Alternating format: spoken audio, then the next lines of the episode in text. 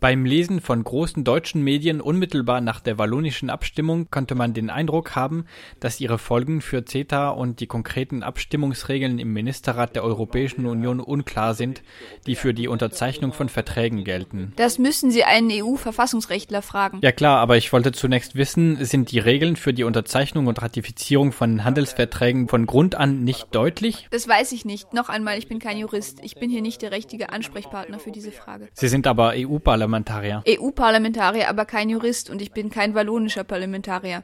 Aber das ist nicht die Frage. Es geht darum, wie der Rat funktioniert und das müsste man einen EU-Juristen fragen. Ich bin Ingenieur. Ich kann Ihnen nur Folgendes sagen. Wenn die wallonische Region der belgischen Bundesregierung kein Mandat gibt, den Vertrag zu unterzeichnen, dann kann es die belgische Regierung nicht tun und Schluss. Doch soweit ich weiß, werden Verträge per Einstimmigkeit unterzeichnet. Die Einstimmigkeit, das sind 28. Und falls einer der 28 nicht mitmacht, dann kommt es nicht zustande. Was sind konkret die Folgen der wallonischen Abstimmung? Als Europaabgeordneter aus Belgien sehen Sie darin einen absolut deutlichen Stopp? Möglicherweise schon, denn die Einwände sind fundamentale Einwände. Wenn der Einwand nicht aufgehoben wird, wird Belgien nicht unterzeichnen. Und wenn Belgien nicht unterzeichnet, dann wird der Vertrag blockiert.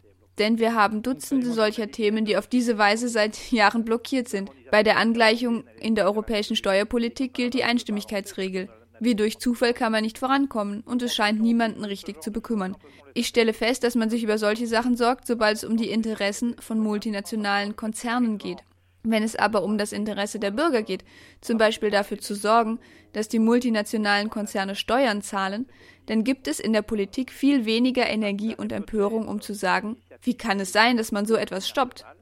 Es ist vielleicht ein Stopp für eine Initiative, die nur den multinationalen Konzernen zugutekommt.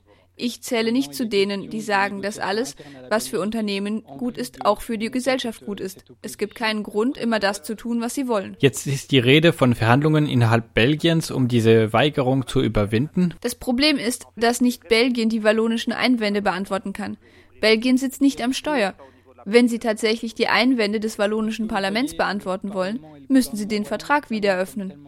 Das kann nicht auf belgischer Ebene geschehen, sondern auf europäischer Ebene. Halten Sie das Parlament und die Regierung von Wallonien für so radikal gegen CETA eingestellt oder jedenfalls so entschieden, dass Sie tatsächlich die Wiederöffnung der Verhandlungen fordern oder erwarten Sie lediglich Garantien? Wenn Sie Garantien geben wollen, dann müssen Sie rechtlich standhalten. Wenn Sie wollen, dass Sie rechtlich standhalten, dann müssen Sie sie im Vertrag einfügen. Hier liegt das Problem.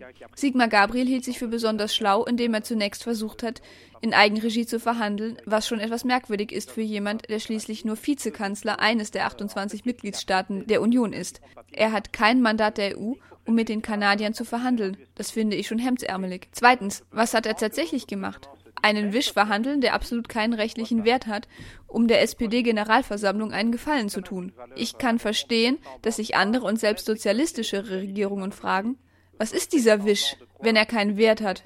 Hören wir auf, so zu tun, als würden wir daran glauben. Das Problem ist, eine Mehrheit bei den Sozialistinnen will so tun, als würde sie daran glauben, dass es irgendeinen rechtlichen Wert hätte, was Gabriel vorgibt, mit den Kanadiern ausgehandelt zu haben. Doch es finden sich auch in der sozialistischen Familie Menschen, die es Bullshit nennen. Diese Erklärung wurde dem CETA-Vertrag nachträglich beigefügt, da die Verhandlungen bereits beendet waren. Sie hat gar keinen Wert. Hat sie wirklich überhaupt keinen rechtlichen Wert? Nein. Das war nicht ganz klar, je nach dem Medienbericht, den man gerade liest. Nein, klar, sie wollen uns glauben machen, dass es einen rechtlichen Wert hätte. Man pflegt diese Illusion, aber aus meiner Sicht ist es ganz einfach. Wenn man mir sagt, dass es einen rechtlichen Wert hat, dann muss es kein Problem sein, es im Vertrag einzufügen. Seltsamerweise stellt es ein Problem dar. Wenn es denselben rechtlichen Wert hat wie der Vertrag, dann kann man das gleich im Vertrag einfügen. Und wenn Sie sagen, nein, das wollen wir nicht tun, dann zeigt es, dass es nicht denselben rechtlichen Wert hat.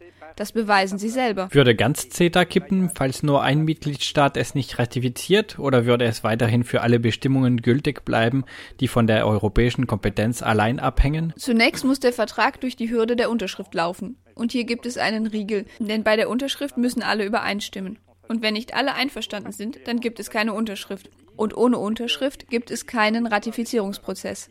Es gibt viele Sachen in Europa, die blockiert sind und für die man sich nicht so sehr aufregt. Aber sobald es um die Interessen der Aktionäre und der multinationalen Konzerne geht, dann regt man sich sehr auf. Ich finde es besonders skandalös, dass hier in den Gängen sehr hartnäckige Gerüchte umgehen, wonach die Europäische Kommission die Wallonie einschüchtert und sagt, ihr sollt bloß eure Meinung ändern, wenn ihr kein Problem mit den Strukturfonds und den Haushaltsregeln haben wollt.